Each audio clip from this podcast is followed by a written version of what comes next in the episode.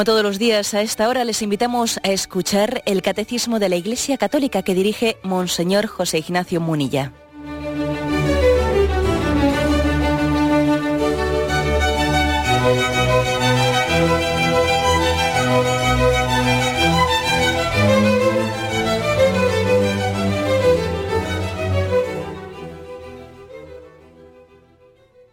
Un cordial saludo a todos los oyentes de Radio María. Un día más, con la gracia del Señor, proseguimos el comentario del Catecismo de nuestra Madre la Iglesia. Lo hacemos a partir del punto 2099, donde se nos habla del sacrificio. Eh, pongo en contexto a los oyentes de que estamos explicando el primero de los mandamientos. Amarás al Señor tu Dios con todo tu corazón y con toda tu alma y con todas tus fuerzas y en ese contexto hemos hablado de las tres virtudes, fe, esperanza y caridad, como expresión de amor a Dios, y después hemos hablado de la adoración, de la oración, como expresión de ese, primer mandamiento de amar a Dios sobre todas las cosas, y hoy hablamos del sacrificio. El sacrificio también expresión de ese amor a Dios sobre todas las cosas.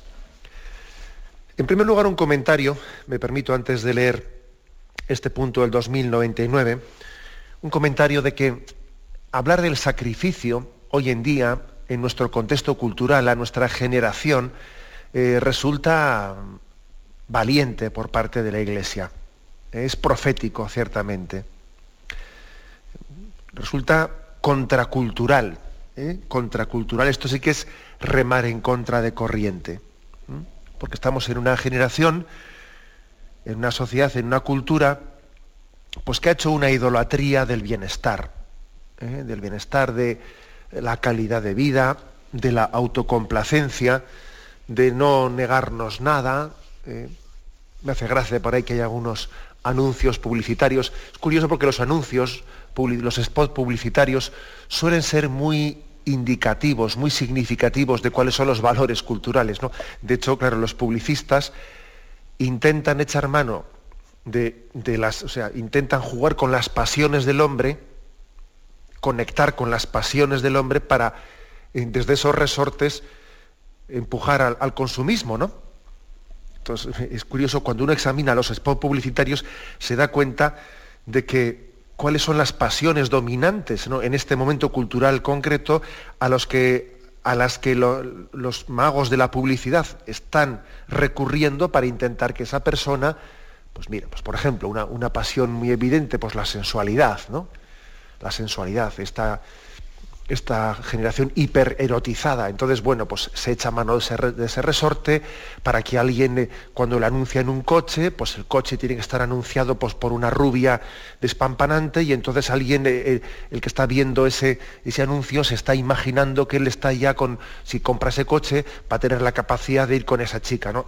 ojo, o sea, los publicistas están echando mano de los resortes pasionales, de la concupiscencia del hombre, de esa distorsión interior que tiene que el pecado ha creado en nosotros para ver si echando mano de ella eh, podemos eh, de alguna manera pues, eh, empujar al hombre al consumismo.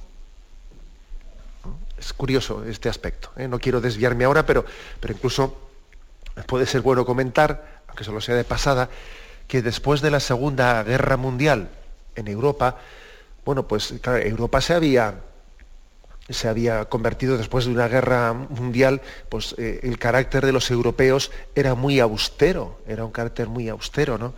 En el que, bueno, pues claro, los hábitos de vida, lógicamente, después de una situación tan dura como una guerra mundial, hace que los habitantes, los ciudadanos, se acostumbren a, consumir lo necesario, ¿eh? lo necesario. Entonces, los magos de la publicidad, ¿no? Los teóricos de la publicidad entendieron que había que, para despertar el consumo en Europa, había que hacer una campaña publicitaria eh, pues que, fuese capaz de, bueno, pues de despertar ¿no? el consumo. ¿Y qué es lo que se hizo? ¿Qué es lo que se hizo? Bueno, pues precisamente atacar el pudor, atacar el sentido del pudor en la publicidad, para que de esa manera, eh, pues cuando uno empieza a soñar en sus ensoñaciones, ¿eh? en sus las pasiones sean las que muevan al consumo del hombre. ¿eh? se atacó el pudor ¿no? como, como estrategia para mover al consumo, para hacerle al hombre consumista.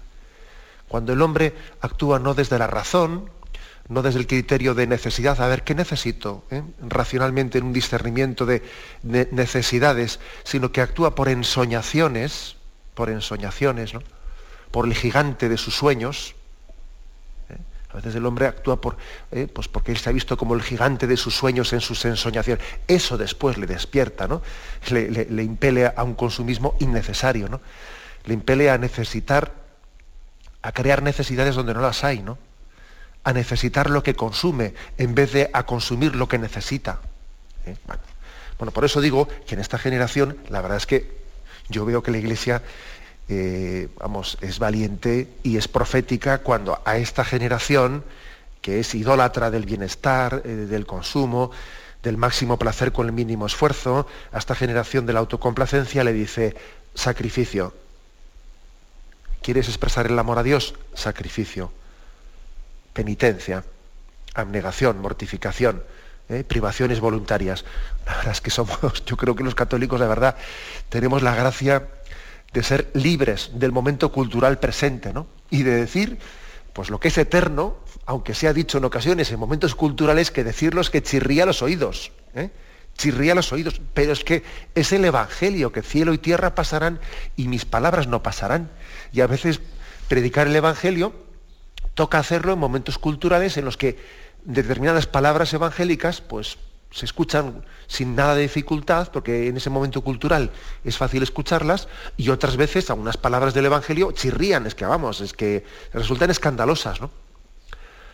A esta generación nuestra, que somos todos tan blanditos, ¿eh? y lo digo en sentido peyorativo de la palabra, ¿no? que somos tan blanditos, que nos hemos acostumbrado a no negarnos nada, ¿eh? que a veces hay un plan de broma, suelo decir, pero, pero ¿cuánto niño opera? ¿eh? en el sentido de que, no, de, que no tenemos dureza interior, no somos capaces de, negarnos a nosotros mismos nada, ¿no? A esta generación que somos tan blanditos, porque es que sin darnos cuenta, ¿no? Hemos ido bajando y bajando y bajando el listón de, el listón de la autoexigencia. Hasta esta generación, la iglesia le dice, oye, sacrificio. Yo creo que eh, ojo, el que esté libre de pecado que tire la primera piedra. Vamos a ver, no es cierto que fruto de este consumismo y de, esta generación pues, del bienestar y del consumo, examina, examinémonos, ¿no? No es verdad que, pues, que antes vivíamos con ciertas privaciones, ¿no? Que ahora cada vez resultan más, más duras, ¿no? Vamos a ver, pero, pero eh, ¿cuándo se ha visto pues, que, el pan, eh, que el pan que sobre de un día para otro pues, se coja y se, y se tire. Vamos a ver, ¿cuándo se ha visto eso?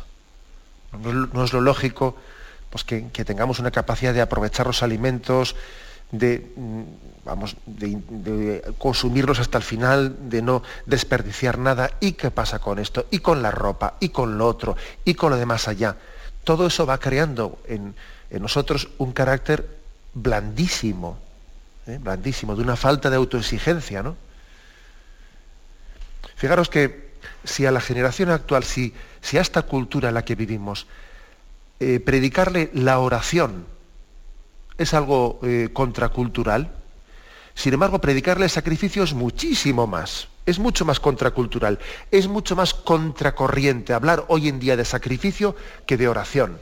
Porque mira, lo de la oración, bueno, mal que bien, por supuesto que no hacemos oración, ¿eh? por supuesto. Pero bueno, la oración puede ser apreciada desde los valores actuales, pues como también un recurso un poco a, la paz interior, a la búsqueda eh, pues de, una huida del estrés, a una búsqueda, pues a esa especie de concepción que hay hoy en día ¿no? de la oración como casi utilización, ¿eh? utilización de ella para buscar eh, una especie de refugio, refugio interior ¿no? o huida del estrés. ¿no? Bueno, hasta ahí eso podría ser aceptado, ¿no? Pero hablar del sacrificio, hablar de la mortificación, bueno, esto sí que es un pasaje de esos del Evangelio contraculturales que, como cuando Jesús predicó aquel discurso de la Eucaristía, que algunos le dijeron, bueno, ya te iremos otro día y comenzaron a marcharse. ¿eh?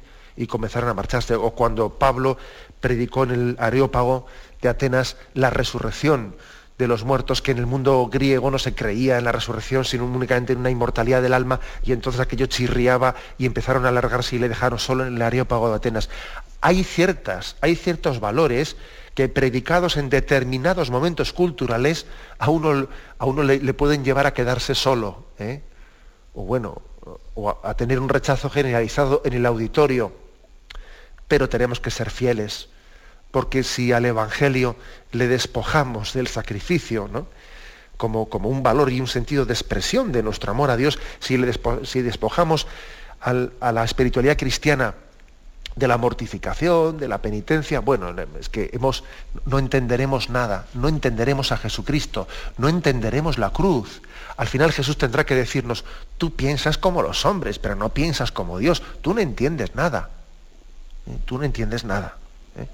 Por eso vamos a decir claramente que, mm, mm, que el sacrificio, el sacrificio, aun siendo contracultural, es, mm, fundamental ¿eh? para entender el espíritu del Evangelio y para expresar nuestro amor a Dios, para que nuestro amor a Dios sea práctico y no sea meramente teórico. ¿eh? teórico, claro, es que la cosa es así de clara. ¿eh? ¿Cuántas veces, sí, sí, mamá, si yo te quiero mucho, Sí, sí, mamá, yo sí, yo te quiero muchísimo, mamá. Sí, yo te quiero muchísimo, mamá, pero soy un egoísta. Soy un egoísta y no soy capaz de sacrificarme en nada en pro de ese supuesto amor que tengo. Vamos a ver, ¿eh? ¿qué amor es ese que no se sacrifica? ¿Qué amor? Sí, que yo te quiero muchísimo, sí, sí, te quiero muchísimo. Vamos a ver, pero tú qué renuncias concretas has hecho en favor de la familia o de tu madre? Vamos a ver. Es que, eso puede ocurrir. ¿eh? Puede ocurrir que eh, si, no asumimos el sacrificio como valor, como valor de vida, es muy posible que lleguemos a convertir la palabra amor en algo meramente romántico. O, en una sensiblería. ¿eh? En una sensiblería. ¿no? Y la palabra amor, para que supere ¿no? ese concepto romántico sensible, pues tiene que estar unida a la capacidad de, expresión en el sacrificio, en la renuncia a uno mismo. ¿eh? De lo contrario, ¿qué es el amor? Vamos a ver, ¿qué es el amor? ¿Eh? Pocas palabras hay que están más manipuladas en el, en el, lenguaje. ¿no? El amor, la palabra amor, es capaz, o sea, hoy en día con, con la palabra amor, somos capaces de expresar un acto heroico, como hizo el padre Colbe, ¿no? San Maximiliano María Colbe, entregando su vida a cambio de la de un preso.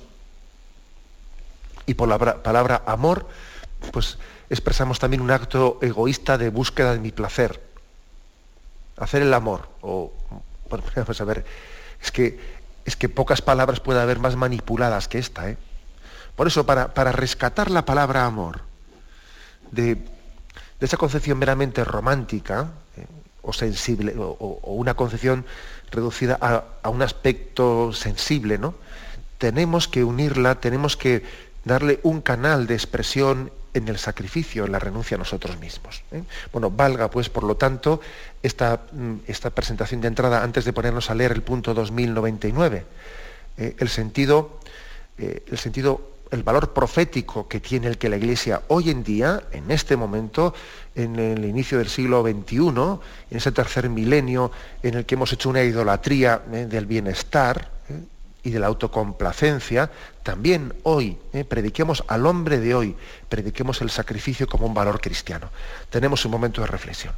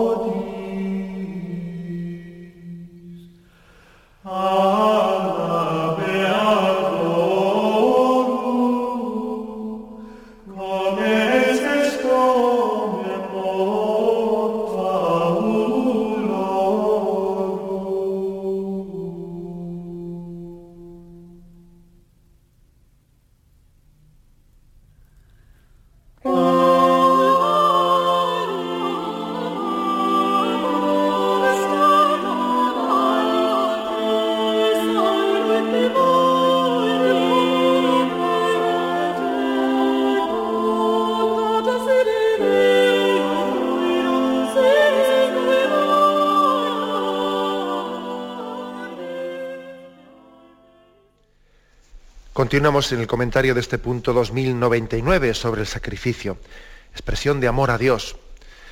Dice así, es justo ofrecer a Dios sacrificios en señal de adoración y de gratitud, de súplica y de comunión.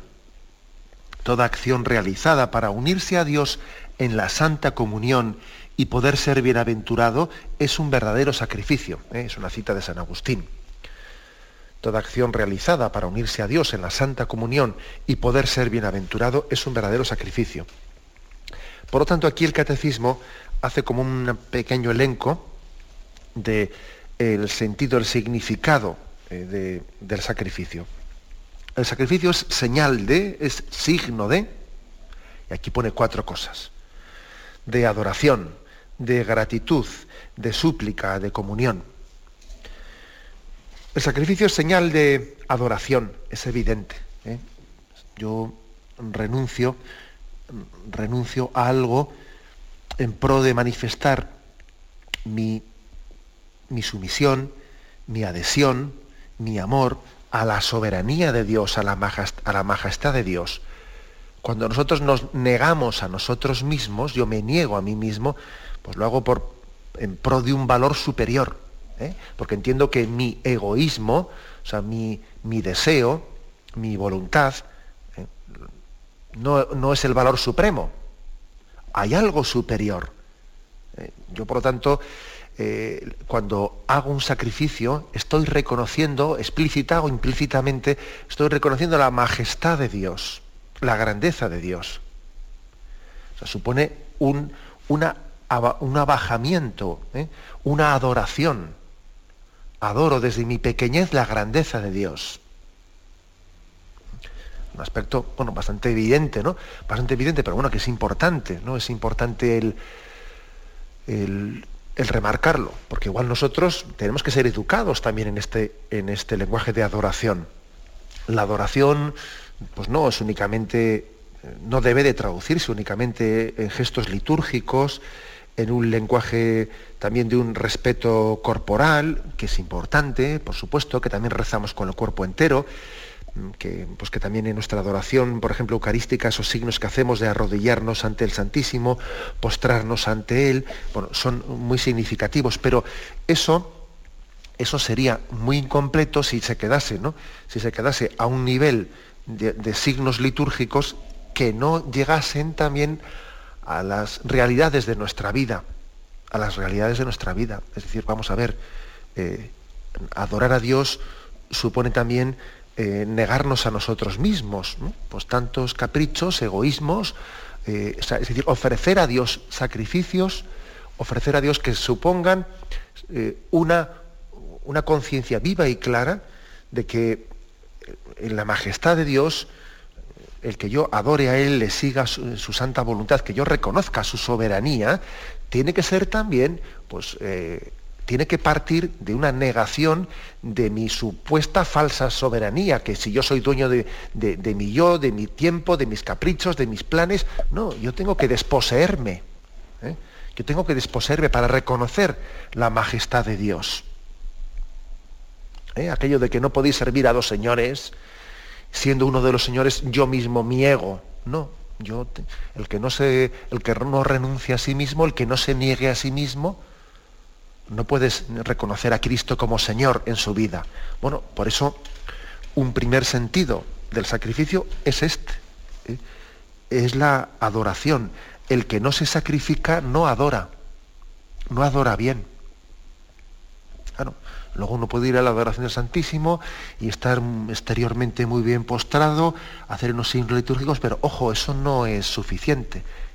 Es, muy importante, pero el lenguaje litúrgico tiene que ir en consonancia con el sacrificio en mi vida, con el sacrificio, pues, pues en la renuncia, en determinadas renuncias por, por mostrar el amor al Señor y por remarcar su soberanía y remarcar su majestad. ¿no?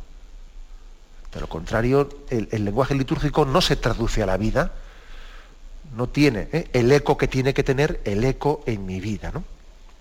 Por lo tanto, primera, primer sentido del sacrificio, es decir, es una señal de adoración. En segundo lugar, dice, es una señal de gratitud. Claro, es que está bastante claro, ¿no?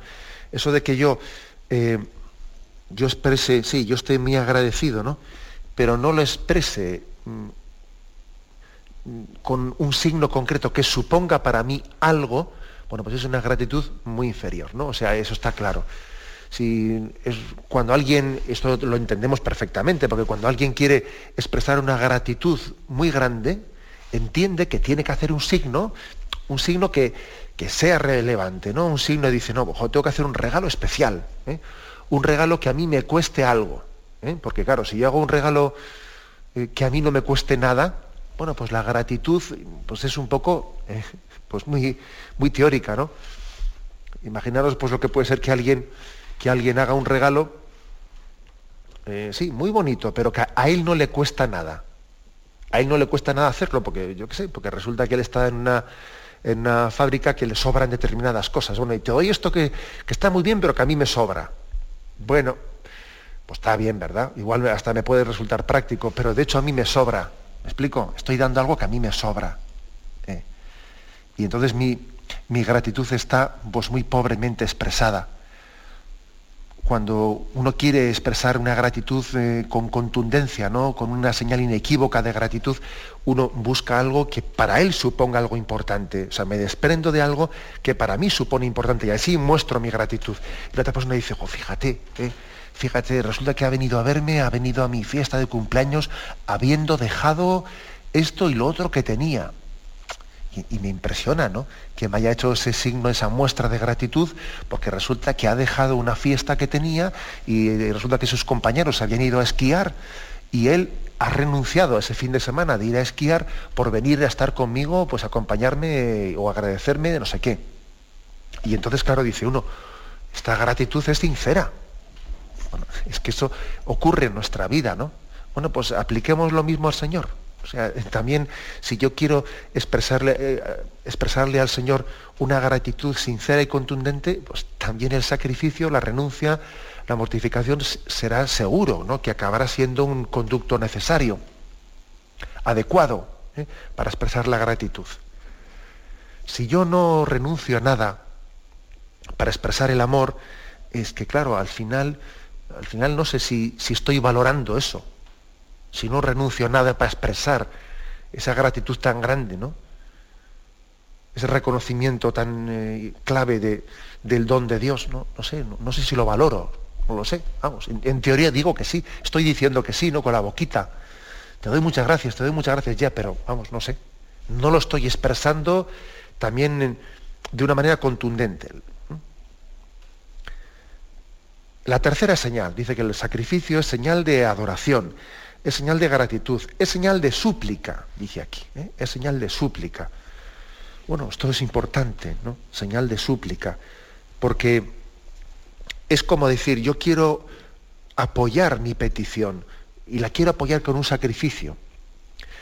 Quiero también expresarle al Señor mi, mi deseo firme de Él. Presento esta súplica ante Él, pues, y en ella me va la vida, en ella me va la vida, ¿no? y le, le pido al Señor no solo con mi palabra, sino también con mi sacrificio, eso que estoy pidiendo.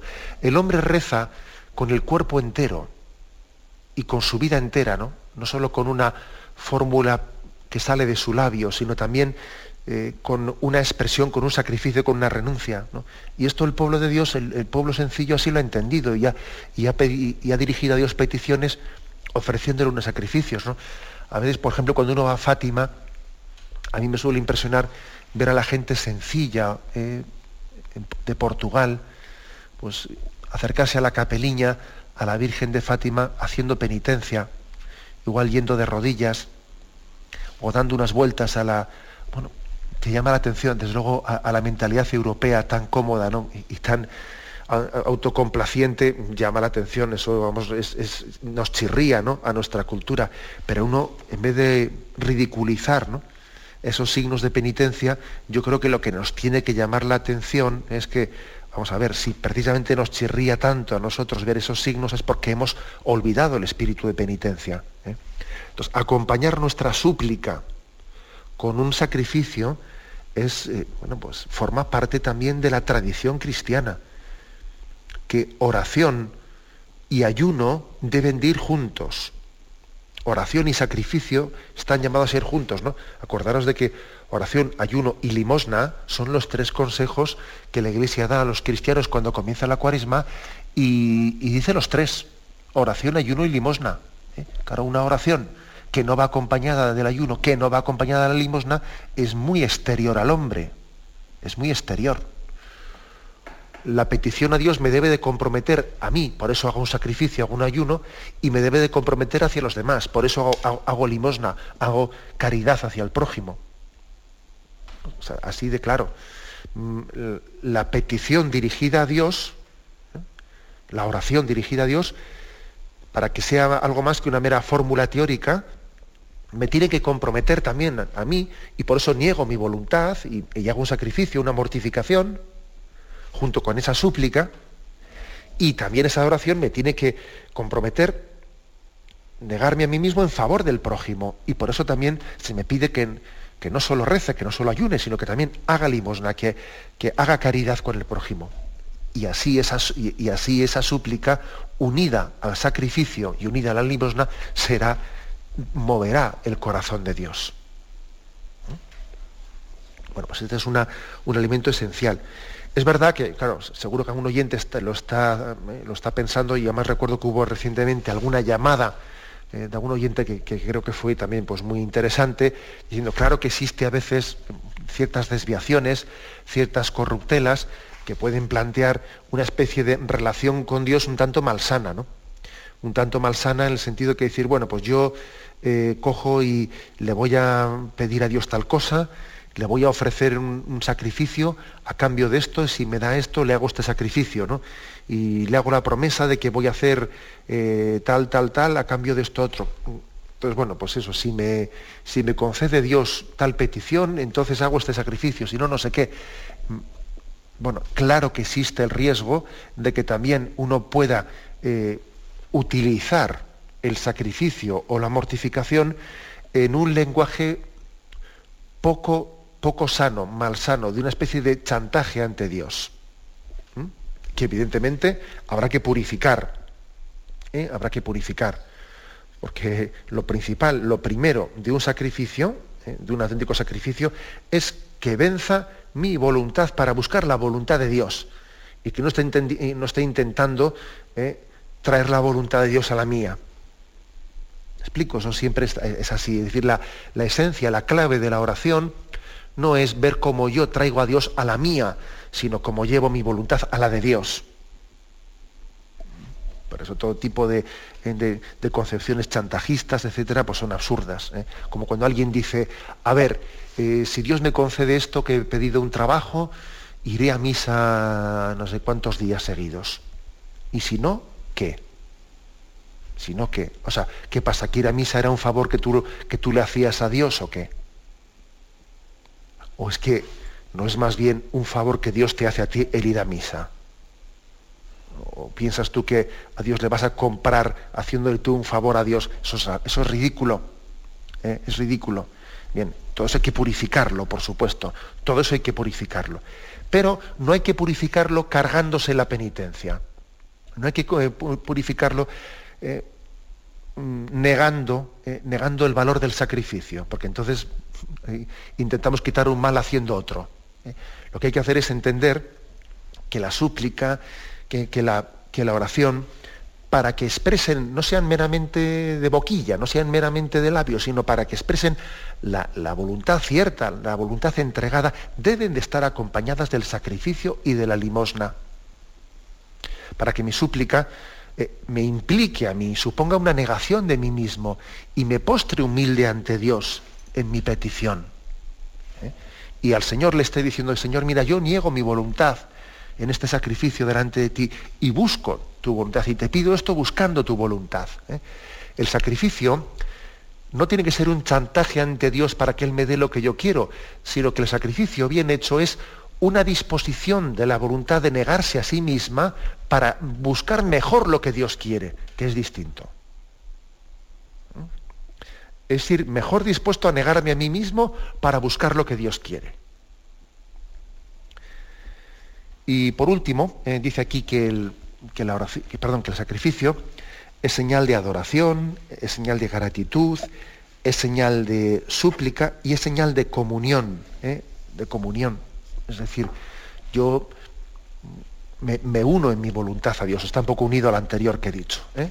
Me uno en mi voluntad a Dios. Es, eh, en el fondo es decirle, Señor, lo que tú quieras, cuando tú quieras, como tú quieras, es caer en cuenta de que estoy en comunión con Él y para estar en comunión con Él necesito también practicar la negación de uno mismo sin la negación de mí mismo, yo no estoy en comunión con Dios.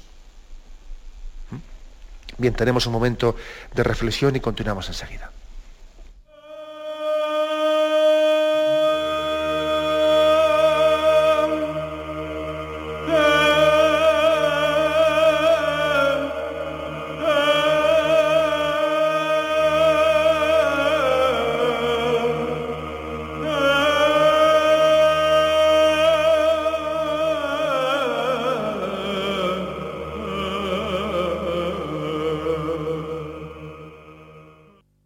Estamos explicando en esta edición del Catecismo de la Iglesia Católica, dentro del primer mandamiento, amarás a Dios con todo tu corazón, pues el tema del sacrificio, en el punto 2099, donde se habla de que el sacrificio es señal de adoración, de gratitud, de súplica, de comunión. Creo que es bueno que concluyamos el, el programa de hoy haciendo pues como un pequeño resumen de el valor y el sentido del sacrificio. Ya mañana continuaremos con el punto 2100 en el que habla de otros aspectos y otros matices ¿no? prácticos de, cómo practicar bien el sacrificio. Pero hagamos un pequeño resumen sobre el valor y el sentido de, eso que llamamos sacrificio, mortificación, abnegación o privaciones voluntarias o penitencias, ¿eh? llamémoslo como, como queramos, que tiene muchos nombres. Pero lo, importante es decir que el camino, el camino de la perfección cristiana pasa por la cruz, ¿eh? por lo tanto, pasa por el sacrificio, por la mortificación, por la, pasa por aquí. ¿eh? Que no hay santidad sin renuncia y sin combate espiritual. ¿eh? Y que el progreso espiritual implica ascesis, implica mortificación, implica sacrificio. Y que eso conduce gradualmente a vivir en paz y el gozo, y en gozo. Bueno, pues esto es, esto es el punto básico. ¿Por qué es tan importante el, eh, sacrificio? Primero, tiene una gran importancia en pro de la paz interior. Porque el pecado ha introducido una distorsión en la naturaleza humana. Nos falta la armonía, ¿eh? la armonía para vivir en paz con Dios, con el prójimo y con nosotros mismos. Y esa falta de armonía no puede ser reparada sin la propia abnegación y sacrificio. ¿Eh? Por eso, paradójicamente, la paz solo vendrá a aquellos que se hagan violencia. A uno le parecerá un juego de palabras, pero no, no. Paradójicamente, la paz solo vendrá a aquellos que se hacen violencia, que se niegan a sí mismos, que hacen mortificación. No en vano el Evangelio nos advierte que el reino de Dios sufre violencia. Bueno, ¿y esto por qué? Pues porque existe esa distorsión dentro de nosotros, fruto del pecado original, porque el espíritu es fuerte, pero la carne es débil. Y entonces en nosotros conviven el hombre viejo y el hombre nuevo. Y el sacrificio por, forma parte de nuestra colaboración con Dios de manera que Él complete en nosotros su obra, ¿eh? su obra para, para que nazca en nosotros el hombre nuevo. Así nosotros somos dóciles a su proyecto de hacernos a imagen de su Hijo. Entonces, bueno, el Señor quiere hacer esa obra.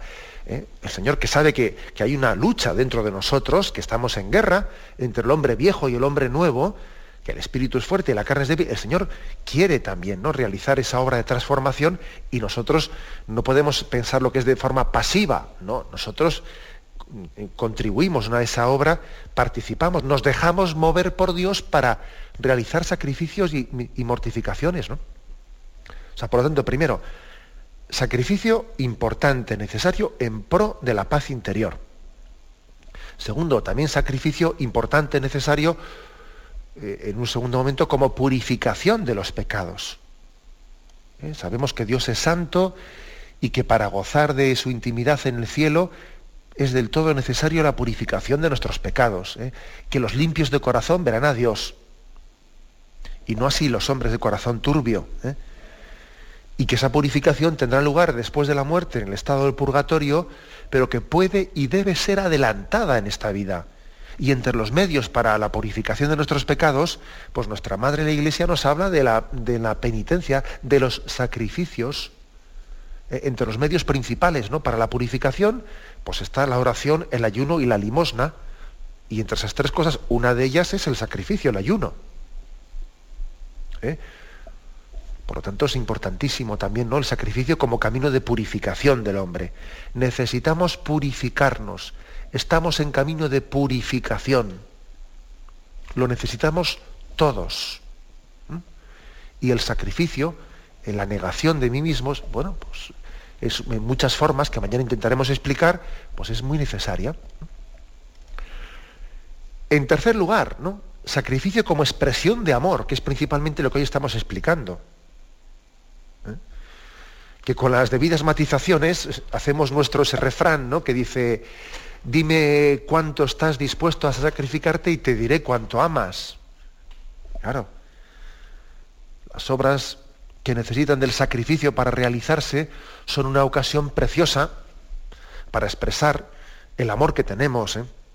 Porque el sacrificio no solo es expresión de amor, sino que también es una circunstancia que le ayuda a crecer. ¿eh? Cuando, claro, por una parte, el sacrificio me, ayuda a expresar el amor que tengo, pero al mismo tiempo me ayuda a aumentar el amor. ¿eh? Me ayuda a aumentar el amor. Eh, pues por ejemplo, ¿no? El ejemplo que siempre pues un padre, como, como ama a su hijo, se sacrifica por él. Pero al mismo tiempo, el sacrificarse por su hijo le ayuda a aumentar el amor hacia su hijo. Sea, dicho de otra manera, ¿no? Pues así más, más poética, que difícilmente llega el amor a plenitud si no ha sido acrisolado al fuego del sufrimiento del sacrificio. Eh, el amor es acrisolado, es, es, eh, purificado eh, con el sacrificio. Por tanto, el sacrificio como expresión de amor. Completando esto, también podríamos decir, el sacrificio es expresión de amor también en el sentido que es identificación con el crucificado. Sacrificio como identificación con el crucificado. El amor a Jesucristo tiende a una plena identificación con Él. hasta tal punto que amar a Jesús nos lleva a amar a la cruz. Amar a la cruz. Eh, en esa película de, de, la pasión de Mel Gibson famosa, hay un momento en el que, en el, que el Señor, cuando comienza el Vía Crucis, Jesús abraza la cruz y la besa, y besa la cruz. Y entonces hay un, uno de los condenados que está junto a él, le dice, necio, ¿cómo, besas la cruz? ¿Cómo puedes besarla? Es una necedad, ¿no? Que el hombre bese la cruz. Pero si, si, es tu instrumento de, tortura, ¿cómo puedes besarla? Bueno, pues fíjate, ¿no? Los santos, por la, identificación con Cristo, aman la cruz. Es un misterio, ¿eh? que, hemos podido comprobar en la, vida de los santos. En la cumbre de la mística, el Señor ha permitido pues, que San Francisco de Asís, San Pío de Petralcina y otros santos reviviesen su pasión, ¿eh? experimentando así la plena unión de amor esponsal con Cristo, uniéndose en la cruz, incluso siendo una pasión viviente, ¿no? Teniendo los estigmas de Cristo, como los tuvo San Francisco de Asís, etc. ¿no? O sea, mm, por amor a Cristo, también amamos, ¿eh? amamos la cruz. el sacrificio nos, eh, nos, ayuda a identificarnos con el crucificado. Yo soy consciente que esto que estoy diciendo pues puede, eh, pues puede ser un lenguaje incomprensible para quien no, pues, no conozca al Señor y no tenga con Él una relación pues de amor, ¿no? yo soy consciente que, igual que en esa película, pues cuando el, cuando el Señor da ese beso a la cruz, el que estaba al lado le dijo necio, ¿no? Pues yo soy consciente de que también estas palabras pueden ser escándalo, necedad, pero, pero amamos a Cristo y es imposible amar a Cristo sin amar la cruz. Es imposible entender a Jesucristo sin entender la cruz. Y, ahí precisamente tuvo, San Pedro tuvo un proceso de purificación, porque él quería amar a Cristo pero sin la cruz. Y el Señor le dice, tú piensas como los hombres, no piensas como Dios, apártate de mí, Satanás, ¿no? Y, finalmente Pedro, Pedro purificado, el Pedro purificado por, por la pasión de Cristo, pues lógicamente abraza su cruz, ¿no? Tanto el abrazó, pues que, aquel Pedro quiso ser crucificado cuando fue martirizado en Roma, cabeza abajo, ¿no? Queriendo con ello decir, yo no soy digno de, morir en la cruz de la misma forma que murió mi Señor y quiero ser martirizado cabeza abajo. Bueno, pues es, así, lo así lo ha contado la tradición de la Iglesia como un signo de que Pedro terminó también amando a la cruz y llegó a, enamorarse de Cristo crucificado, no solo de Cristo, sino de Cristo crucificado. En definitiva, el sacrificio, si es expresión de amor, si es identificación con Cristo crucificado, pues igual deberíamos de concluir diciendo que también el sacrificio nos permite ser corredentores con Cristo. Aquello que dice Colosenses 1.24, ¿no? Completo en mi carne lo que le falta a la, tribulación de Cristo. En Cristo eh, nosotros también somos eh, sacerdotes y víctimas con Él. Eh, en el Nuevo, el Nuevo Testamento el sacerdote y la víctima se identifican, ya que Jesús se ofrece el sacrificio como víctima. Él mismo no, él mismo, como se ofrecían las víctimas de los animales en el, en el templo de Jerusalén de la misma forma nosotros, en Cristo, somos sacerdotes y con Él nos ofrecemos como víctimas para la salvación del mundo. No es ofrecer algo, sino me ofrezco yo. Y es que el Señor, pues hombre, pues ha querido hacernos copartícipes de su tarea redentora. De, de forma de que todos nosotros, todos nuestros padecimientos y sacrificios, no se limiten a ser expresión de amor, que ya es muy importante, ¿eh? o no se limiten a ser fuente de purificación de nuestros pecados, que es muy importante, sino que por pura gracia nos permite unirlos al sacrificio de la cruz, de manera que también tenga nuestros sacrificios una potencia de redención, o sea, que sean corredentores, que sirvan para la salvación de nuestros hermanos. Y así nuestro sacrificio, que por sí mismo no vale nada, pero unido al sacrificio de Cristo, adquiere una potencia salvadora grandiosa. Luego, qué importante es el sacrificio, ¿no? Qué importante es el sacrificio, ¿no? Bien, hemos querido hacer como una especie de, de pequeño resumen del valor y el sentido del sacrificio, ¿no? Sacrificio en pro de la paz interior, sacrificio para la purificación de los pecados, sacrificio como expresión de amor, sacrificio como identificación con el crucificado, sacrificio para la corredención y para la salvación del mundo. Lo dejamos ahí. ¿eh? Si Dios quiere, continuaremos mañana con el punto 2100. Ahora vamos a dar paso a la intervención de los oyentes. Podéis llamar para formular vuestras preguntas al teléfono 917 107 700. 917 107 700. Sí, buenos días. ¿Con quién hablamos? Con Mariano, buenos días. Adelante, Mariano. Mire, es un poco, ha pasado por yo el día de la oración, quise llamarle, pero no, no me salió la llamada. Esto, yo creo que usted dijo el otro día que eh, algún, algún oyente le había preguntado si pues el catecismo, como usted lo explica, que me parece magnífico, podía servir de oración. Y yo y dijo usted, evidentemente que no. Y yo me quedé un poco asombrado porque precisamente ese día que hablaba usted de la oración, a mí me sirvió muchísimo para acercarme a Dios. Es decir, yo hice una auténtica oración. Y yo creo que la oración que usted exponía puede ser como el último estadio, ¿no? Porque ya le digo, y hay otros días que lo oigo y me sirve para hablar con Dios. Por lo tanto, me parece demasiado radical. Entonces yo, no sé, quería saber si realmente pues la oración se puede hacer, pues, pues como dice Santa Teresa, muchas veces acompañado por un libro, ¿no? Porque nos distraemos, por lo que sea, ¿no? Y yo creo que lo suyo, pues hoy que hablo del sacrificio, pues yo en unos momentos me ha servido para pensar y para hablar con Dios. Bueno, esta era la reflexión que quería hacer. De acuerdo. Vale. Bueno, pues igual sí, yo sé que tengo que matizar un poco lo que dije. Lo que pasa es que, vamos, yo comprendo que al oyente, digamos, es que él habla desde una experiencia, ¿no? De que, bueno, pues le sirve para hacer oración porque según está escuchando, eh, comenta con el Señor ciertas cosas y le pone en presencia de Dios y se dirige a Él, bueno, me parece muy bien, ¿no?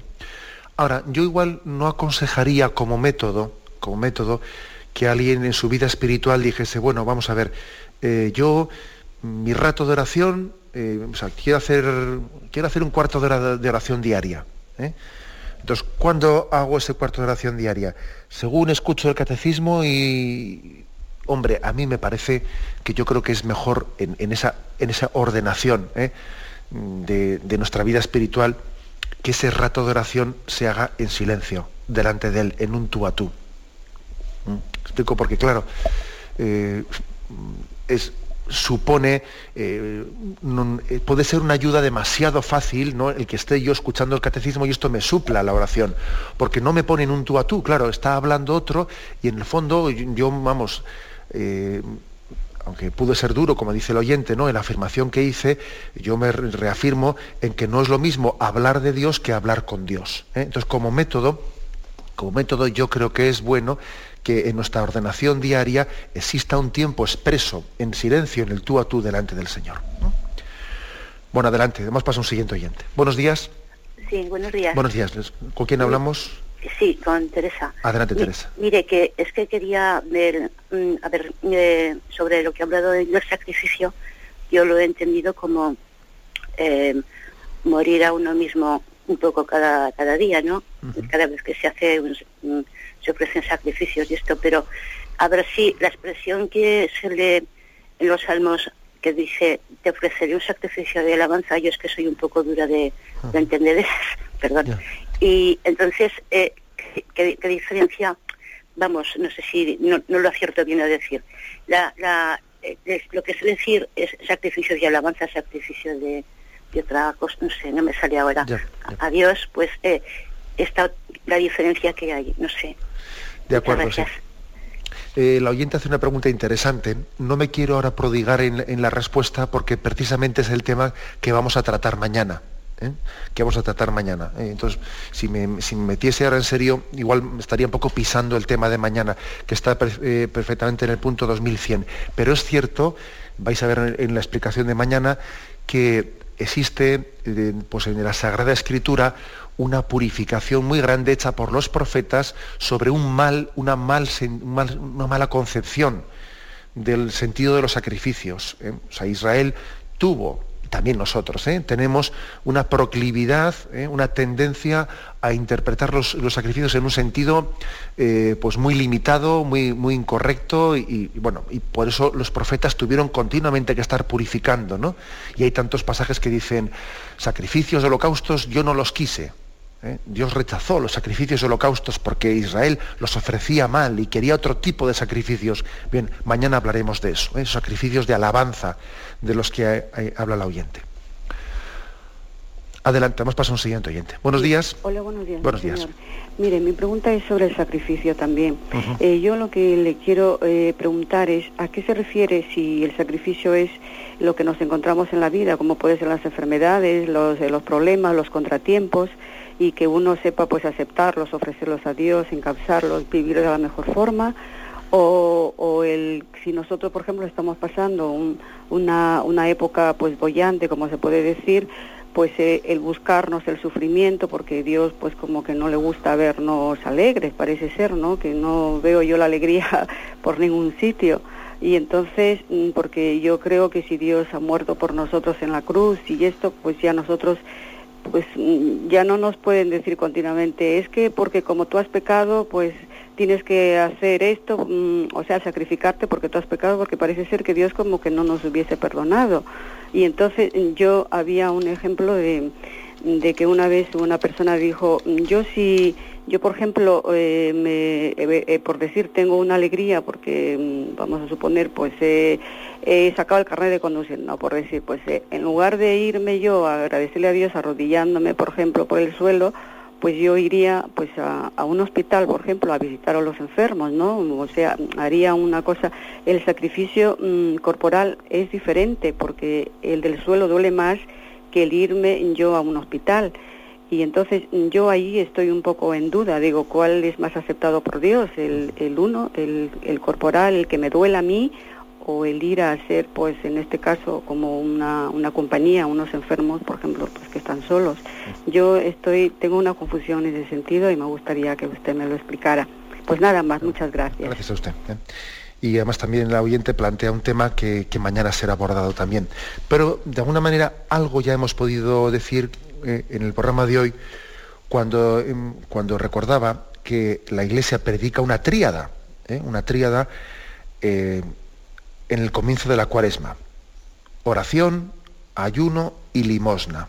Oración, sacrificio y caridad. por lo tanto, el, sacrificio no tiene eh, únicamente eh, como, mm, como objetivo la negación por la negación, sino que es la negación por el amor. La negación por el amor, por el amor a Dios y por el amor al prójimo. ¿eh? Por lo tanto, la penitencia, más para que la penitencia sea bien hecha, para que el sacrificio tenga un sentido agradable a Dios, tiene que ser expresión de amor a Dios, no meramente de autosuperación, no de demostrarme a mí mismo que soy capaz, ojo, y de disponibilidad al prójimo. ¿Eh? O sea, las dos cosas deben de, ejercitarse en, el sacrificio. Yo hago, un sacrificio expresando mi amor a Dios, no no, yo no soy una, una persona que haga un sacrificio para autovencerme, ¿eh? para demostrarme a mí mismo que soy capaz, eso no, porque un fakir, ¿eh? esos fakires que se tumban en, una cama de pinchos, un fakir puede hacer eso sin ningún, sin ningún sentido salvífico delante de Dios. Un sacrificio tiene valor en la medida que expresa el, eh, eh, el, amor a Dios y la medida que expresa, por lo tanto, en Dios, el amor al prójimo, la disponibilidad al prójimo. Por lo tanto, es, es básico, es fundamental que el sacrificio también se conduzca hacia, por ejemplo, lo que decía la oyente, pues de, esa atención a los enfermos, a su prójimo, etcétera, etcétera. Tiene que estar conjugado, ¿no? Es inseparable la tríada de oración, ayuno, limosna, oración, sacrificio, caridad. Es inseparable. ¿eh? Pero mañana, si Dios quiere, lo explicaremos con más profusión.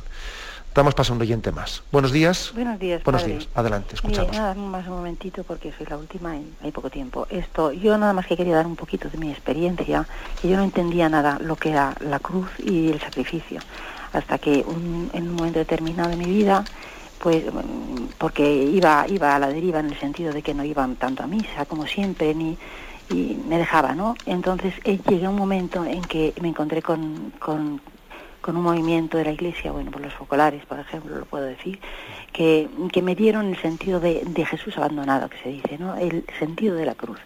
Yo estaba pasando un momento muy malo en mi vida y puedo decir que gracias a ese aprender a, sufrir, pero efectivamente mm, la cruz mm, llevada mm, con ese sacrificio de, que, de que estaba dando gloria a Dios, pues ahora soy la, mujer más feliz del mundo, porque yo no sé cómo decir, mm, eh, he aprendido lo que es el sacrificio. Y, tengo que decirlo por, mm, porque no he tenido yo mérito, sino que ha sido el Señor el que me lo ha, el que me lo ha dado. Y a entender y nada más padre nada más quería decir pues eso ¿eh? gracias por su testimonio que yo creo que en el fondo pues es caer en cuenta de que el camino en el camino del del sacrificio es también un camino de esconderse en Cristo, ¿eh? de escondernos en Cristo crucificado.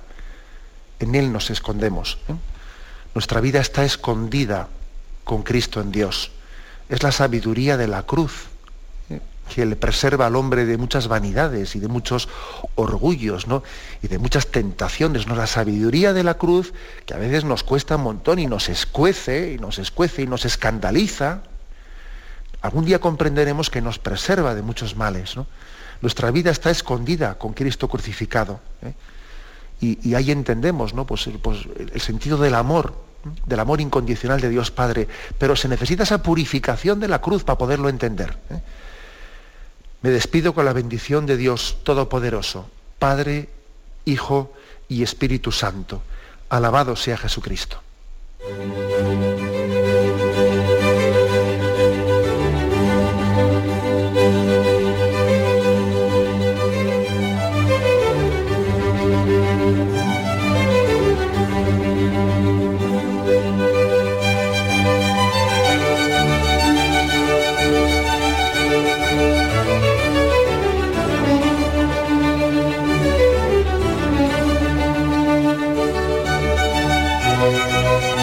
Escuchado en Radio María el Catecismo de la Iglesia Católica que dirige Monseñor José Ignacio Munilla.